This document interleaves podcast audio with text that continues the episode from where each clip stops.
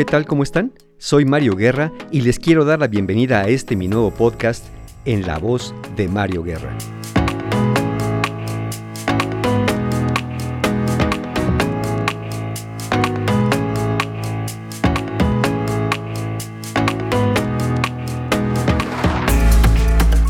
Sean bienvenidos, bienvenidas a una semana más, a un nuevo episodio de mi podcast. Y hoy vamos a hablar de estas personas que podemos ser nosotros, que se quejan de todo. De todo, de todo, de lo que pasa, de lo que no pasa, de lo que les hacen, de lo que no les hacen, del clima, del calor, del frío, de los astros, del cosmos, del polvo, del coronavirus, de todo absolutamente. Y cuando nos quejamos de todo, no puede ser que todo nos resulte tan molesto. Generalmente hay algo más atrás. Entonces, la pregunta a responder acá, en este episodio, es, ¿de qué te quejas realmente cuando te quejas de todo? Vamos a ver, vamos a ver a dónde llegamos con esto, así que comenzamos.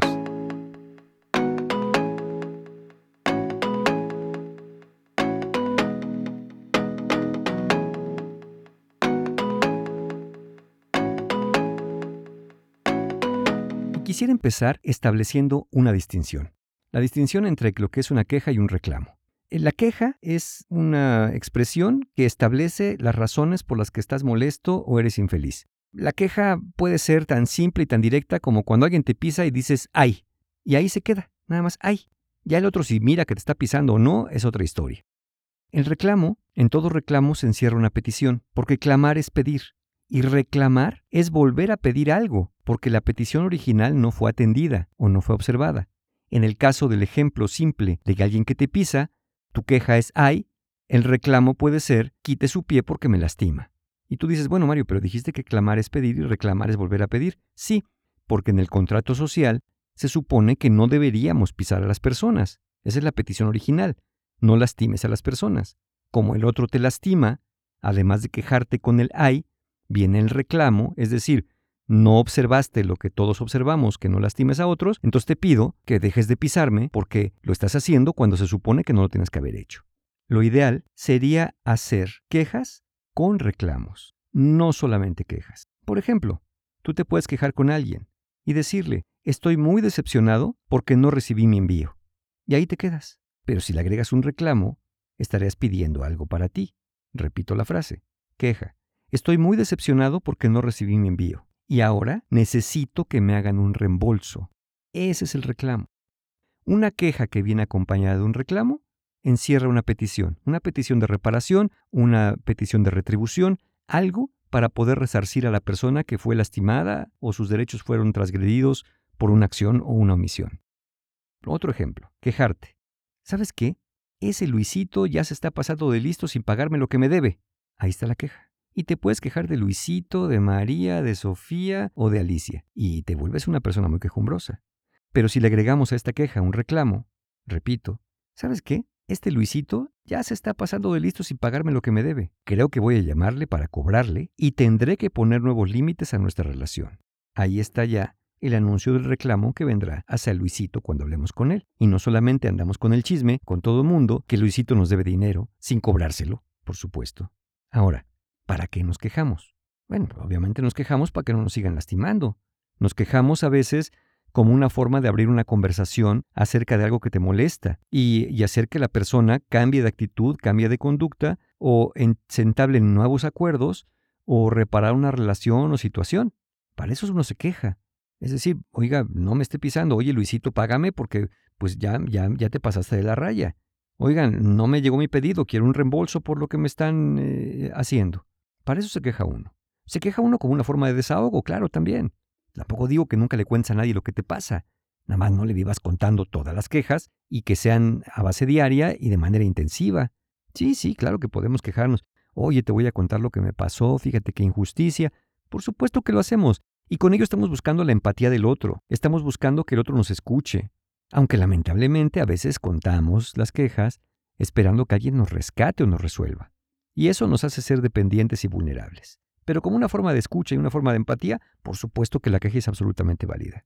Ahora, también nos quejamos como una forma de evidenciar algo que consideramos malo o injusto. Por ejemplo, oye, no, en ese restaurante dan muy mal servicio, ¿eh? Y entonces de esa forma previenes a otros. O incluso, también, claro que se da, te quejas como una forma de revancha por lo que te hicieron. Los voy a desprestigiar para que nunca nadie vaya a, su negocio. Y eso pues ya no pide nada para ti, ¿no? Lo que está buscando es francamente la revancha o la venganza. Y también hay personas que se quejan, que quizá es de lo que estamos hablando un poco acá, porque ya hicieron de la queja su forma primaria de comunicarse con otros. Ahora, la pregunta es, Mario, ¿y es malo quejarse? Mira, probablemente muy pocas cosas podríamos definirlas como malas por sí mismas. Por supuesto que todo tiene una utilidad. Y considero que eh, qué tan malo puede o no ser quejarse tiene que ver con varias cosas. El primero, el contexto. ¿En dónde te quejas y con quién te quejas? Porque pues eh, si te quejas en la casa de lo que te hicieron en el trabajo, híjole, pues no sé si ahí sea el lugar adecuado. Si te quejas con tus hijos de lo que te hizo tu pareja, pues no sé si ellos sean los que te pueden resolver nada. También tiene que ver con el momento la queja. Es decir, si te quejas ahorita porque te están pisando para que quiten el pie, está bien. Si te quejas después de 20 años, oye, es que hace 20 años me pisaste y nunca te lo dije, pero me lastimaste mucho, pues es que, pues ya como para qué. También es la situación de que te quejas. Porque te puedes quejar de que te cerraron el banco, pero si llegaste tarde. Te puedes quejar de que alguien, eh, que te levantaron una infracción porque estabas mal estacionado. Pues sí, sí, de que te quejas. Eso también influye mucho. Y obviamente también, en esta pregunta de si es malo quejarse, pues también la dosis y la frecuencia, ¿no? Si te quejas de todo, todo el tiempo, con todos, ya lo decía Paracelso, ¿no? Este médico suizo de la Edad Media, todo es veneno, nada es veneno, todo depende de la dosis. Y también una gran dosis de quejas me parece que puede intoxicar a cualquiera, no solamente el que se queja, sino a los que tienen que pues soportar toda una hilera de quejas continuas durante todo el tiempo. Y también en la respuesta eh, si es malo quejarse, pues yo diría no si quejarte te lleva a resolver un problema. Pero si el problema persiste a pesar de tus quejas, es evidente que lo único que has hecho es quejarte y nada más. Quiero poner acento en esto que decía hace un momento que tiene que ver con el contexto. ¿En dónde y con quién te quejas? Sobre todo en el con quién te quejas. Porque surge una pregunta. ¿Te quejas con quien puede colaborar contigo para resolver la situación? Es decir, pues si tienes un problema con tu pareja, pues lo mejor sería quejarte con tu pareja. ¿De qué sirve que te quejes con tu mamá? ¿De qué sirve que te quejes con un amigo? ¿De qué sirve que te quejes con tus hijos? Si tienes un problema con un compañero de trabajo, no digo que esté mal quejarte con tu pareja si quieres compartirle y que sea empático o empática contigo, pero el problema lo tienes con ese compañero.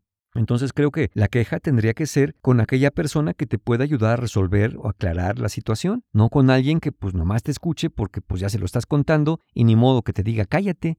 Eh, a lo mejor hasta te da ideas en una de esas ayudas, pero realmente, realmente deberíamos quejarnos con aquella persona que puede resolvernos. Por eso hablamos, por ejemplo, al servicio de atención a clientes de un lugar o al servicio de reclamación de un lugar, pues porque si me cortaron el teléfono injustamente, no tiene caso que hable a la compañía de luz. Tendría que hablar a la compañía telefónica, ¿no es cierto? Entonces, si te quejas con quien puede colaborar contigo para resolver el problema, a mí me parece que la queja es bastante útil. Es más, si tú me dijeras, mira, Mario, yo me quejo con quien me escuche, aunque no resuelva nada, pero me gusta, está bien, te digo, si lo que buscas es que empatía, si lo que buscas es escucha, Hazlo, nada más no esperes que de ahí venga una solución al problema, pues lo harás nada más como una forma de desahogo. En cambio, si eres de los que se quejan con quien sea, así sea con nadie, que ya está, te quejas en voz alta en soledad, bueno, pues eso, eso ya me parece algo verdaderamente poco útil. Es como cuando sales de una junta de trabajo de cosas que no te gustaron, que en su momento no las dijiste, y luego vas rumiando todo el pasillo hasta tu escritorio, Camino a casa, al llegar, al irte a dormir, sigues quejándote y quejándote, pero van a ver que un día les voy a decir porque no es justo y yo no estoy de acuerdo. ¿Por qué nunca lo dijiste en la junta? No, ¿para qué lo digo si no va a cambiar nada? Bueno, entonces si no va a cambiar nada, ¿qué haces en una empresa así? Ay, Mario, ni modo que renuncie. Eh, bueno, esa es otra historia. Yo te diría, pues no sería imposible, pero ya sé que eso te da miedo. Eh, entonces, quejarte con quien sea, si sea con nadie, no sé si tampoco sea útil. Eh, mira, incluso no es que nadie te oiga y que por sí misma la queja no sirva de nada. La cuestión es que parece que ni siquiera tú te escuchas. Y no te escuchas que te estás quejando sin hacer algo útil por resolver la situación. Probablemente, como dije, la queja aquí venga de la mano del miedo, por eso no actúas. Y como temes actuar, quejarte de alguna manera desplaza tu ansiedad hacia un objeto externo y no tan amenazante. Es decir, quejarte con otro, pues como no es el involucrado, ni modo que te pregunte, ni modo que te reclame, ni modo que te conteste, pues no le queda más que escucharte o aconsejarte. Pero insisto, eso no resuelve mucho. Cuando solamente te quejas, pero no pides nada concreto o no haces nada para salir de esa situación, lo que haces es que acabas por saturar a las personas con las que te quejas. Y tú acabas por sentir mucha frustración, porque nada más te quejas y te quejas y te quejas. Las personas que escuchan tus quejas, seguramente, mira, segurito te han dado consejos, que evidentemente no sigues, o que sigues pero pues que no mejoras. Sabemos eso pues porque te sigues quejando de lo mismo. Esto hace también que las personas que te quieren, al darte consejos que no sigues, al verte en la misma situación, al volver cada vez que te los encuentras o los ves a base diaria, quejas y quejas y quejas, sobre todo cuando son de lo mismo, oye, eso también hace que ellos se frustren y que se molesten contigo porque pues son los que van a decir, mira, sabes que a ti ya te gusta sufrir, te quejas y no haces nada. Y es natural que esas personas a veces quieran alejarse de ti.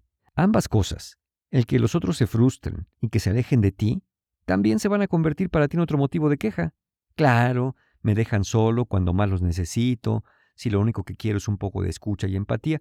Sí, está bien, pero también los otros quieren ver que hagas algo con eso, que le saques provecho a la escucha y a la empatía al menos, al menos que vean que estás ya orientado hacia la solución de la situación y no hacia solamente la queja.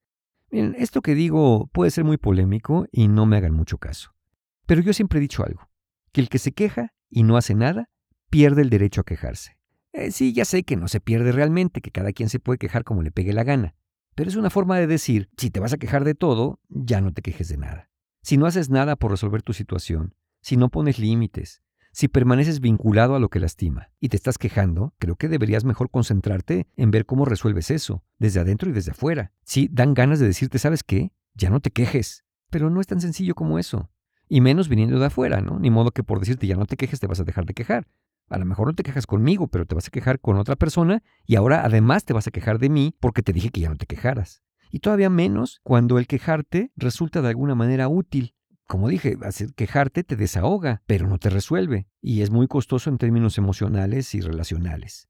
Entonces, quejarte y solamente quejarte sin resolver nada, mm, la parte más peligrosa es que esto se puede volver un hábito en ti, de hecho se va a volver un hábito en ti. Por de hecho, por eso cuesta trabajo dejar de hacerlo, aún queriendo dejar de hacerlo. Porque finalmente ya se volvió algo persistente, ya se volvió algo constante, algo que haces ya sin pensar, de manera irreflexiva. Romper un hábito es un proceso de avances y retrocesos que requiere perseverancia. Sobra decir, sobra repetir que quejarte constantemente afecta tus relaciones, que tu situación no cambia, que por eso te frustras, que una vez frustrado es muy fácil que entres en ansiedad o en depresión.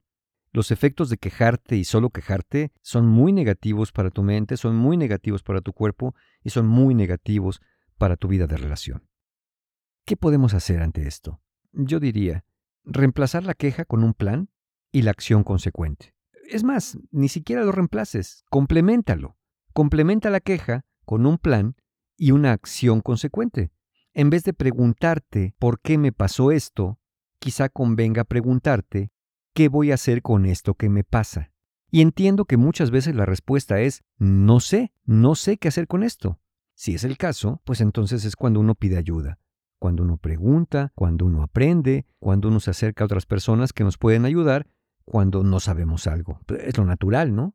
Si uno no sabe algo, busca ver la manera de aprenderlo, con un maestro, con un mentor, o por uno mismo a través de cuestiones autodidactas, pero al final es, es aprender. Si no sabes qué hacer, no sabes cómo actuar para poder detener aquello que lastima y que te hace quejarte. Ahora, si tu respuesta genuina y auténtica a la pregunta es ¿qué voy a hacer con esto que pasa? Tu respuesta es es que no hay nada que hacer. entonces, si no hay nada que hacer realmente, no hay nada que hacer, que también sería un poco difícil que no haya nada que hacer. Generalmente cuando decimos esto es que no podemos hacer lo que quisiéramos hacer. Y a veces lo que es posible hacer, pues no lo queremos o lo queremos evitar. Pero, insisto, es muy poco probable que genuina y verdaderamente no haya nada que hacer ante una situación determinada. Seguirte quejando cuando no quieres hacer lo que se puede y lo que no se puede y lo sigues queriendo, pues eso impide tu adaptación. Porque la queja no deja de ser una forma de resistencia, y resistirse a lo que no puede cambiarse genuinamente es garantía de sufrimiento. Entonces, también complementa las quejas con peticiones o reclamos. ¿De qué sirve que le digas a tu pareja, el niño está llorando, el niño volvió a llorar, el niño no se calma, esas son quejas. Bueno, ¿por qué no complementarlo con esto? Oye, el niño está llorando. ¿Podrías por favor hacerte cargo de él un momento en lo que yo resuelvo esto otro? Oye, el niño volvió a llorar. ¿podrías ver por favor qué le pasa que no para? ¿Ves? Es una queja y junto un reclamo o una petición. Si tú dices, por ejemplo, es que a mí nunca nadie me escucha y me comprende, ahí está la queja. Bueno, entonces podrías complementarlo. Es que siento que nadie me escucha y me comprende. ¿Podríamos hablar? Podrías decir, por ejemplo, en un momento dado, eh, a alguien que te ha hablado mal y que ya le dijiste que no lo haga, eh, puedes quejarte y decirle, es que tú siempre me tratas mal, siempre me hablas con groserías. Es la queja. Podrías complementarlo con un, oye, te pedí por favor que no me hables de esa forma. Ahora te pido respeto o voy a tener que terminar esta conversación. Allí viene la queja, sí, pero también viene el reclamo, la petición de cambio de conducta. Pero todo esto, recordemos, el podcast, el episodio se llama ¿De qué te quejas realmente cuando te quejas de todo? Y esa pregunta no la he respondido todavía. Entonces, ¿de qué te quejas realmente? Si no hay nada específico que puedas pedir o reclamar, si nadie puede realmente ayudarte, y si casi todo lo que pasa en tu vida provoca en ti una queja, vale la pena que te preguntes, ¿será que hay algo más que te esté molestando? ¿Que hay algo más que no quieras admitir? ¿Que hay algo más que no quieras hablarlo? Y eso haga que tu enojo y molestia se desplace hacia lugares o hechos justo de los que puedes quejarte, porque resultan menos dolorosos o incómodos que la causa real de tu malestar? Por ejemplo, ¿será que tienes un resentimiento del pasado con alguien que nunca lo hablaste, que no lo has hablado, que podrías haber hecho un reclamo, aunque la persona ya no esté viva o ya no esté en tu vida? Siempre hay maneras de hacer reclamos simbólicos. ¿Será que estás enojado o enojada por tu situación actual y eso hace que que todo te parezca mal, que todo te parezca oscuro? ¿Podrá ser acaso cuando te quejas de todo y de nada a la vez porque te quejas de tanto que parece que ya no hay nada más que te falte por quejarte, que tengas necesidad de atención y que sientes que la gente te da muy poca y que solamente quejándote te hacen caso? ¿O acaso hay una molestia presente y que se repite, justo porque no has hecho reclamos, justo por eso no ha habido cambios, y eso te molesta más, pero sigues sin hablarlo, solamente te quejas? Incluso si de verdad eres una persona que se queja constantemente, no podríamos descartar en ti un proceso depresivo. Un proceso depresivo que te hace tener una atención selectiva hacia lo negativo que ocurre en tu vida. Pensemos en esto. Quejarse es útil cuando hacerlo promueve cambios, acuerdos o arreglos.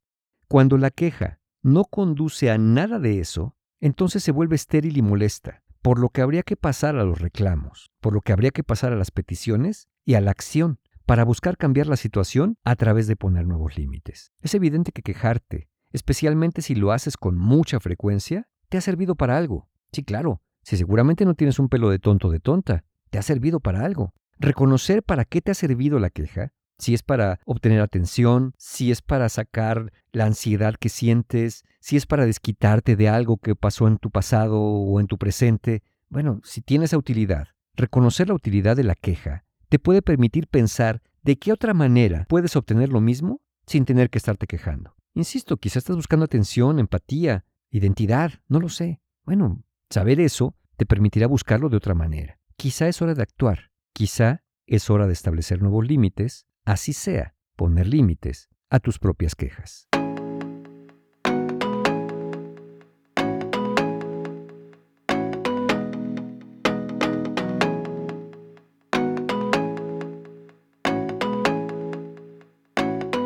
Lo importante es abrir nuestra mente, lo importante es abrir nuestras posibilidades. Así que, bueno, para que no nos quejemos de manera estéril, pongamos manos a la obra y encontremos soluciones o adaptación a aquello que sea que nos esté pasando.